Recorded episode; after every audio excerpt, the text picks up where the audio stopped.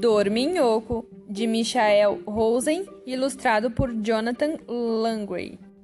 Tudo estava em silêncio na fazenda. O cão estava dormindo, o gato estava dormindo, a vaca estava dormindo, o carneiro estava dormindo, a porca dormia, bem como todos os porquinhos. Estava tudo em paz, até que. O gato acordou, a vaca acordou, o carneiro acordou, a porca acordou, bem como todos os porquinhos. O ronco era tão alto que ninguém conseguia dormir. Nem o gato, nem a vaca, nem o carneiro, nem a porca, nem todos os porquinhos. O que podemos fazer para que o cão pare de roncar e nós possamos voltar a dormir? falou o gato. Eu sei, disse a vaca e aproximou-se do cão e fez Atim! bem no seu ouvido. Eu sei, disse o carneiro e aproximou-se do cão e fez Bum! bem no seu ouvido. Eu sei, disse a porca e aproximou-se do cão e fez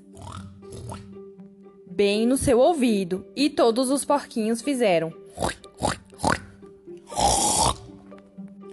Já sei, disse o gato. Por que nós não cantamos para ele? Talvez isso faça ele parar de roncar e assim podemos voltar a dormir. Então o gato fez. E a vaca fez. E o carneiro fez. Bé! E a porca fez. E todos os porquinhos fizeram.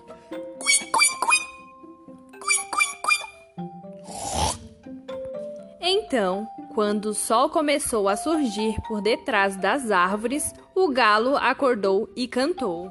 Cucuricú! E o cão acordou, espantado. E lá foi ele, saltitando a estrada fora, após uma noite boa de sono. Mas o gato, a vaca, o carneiro, a porca e todos os porquinhos estavam tão cansados que começaram a dormir.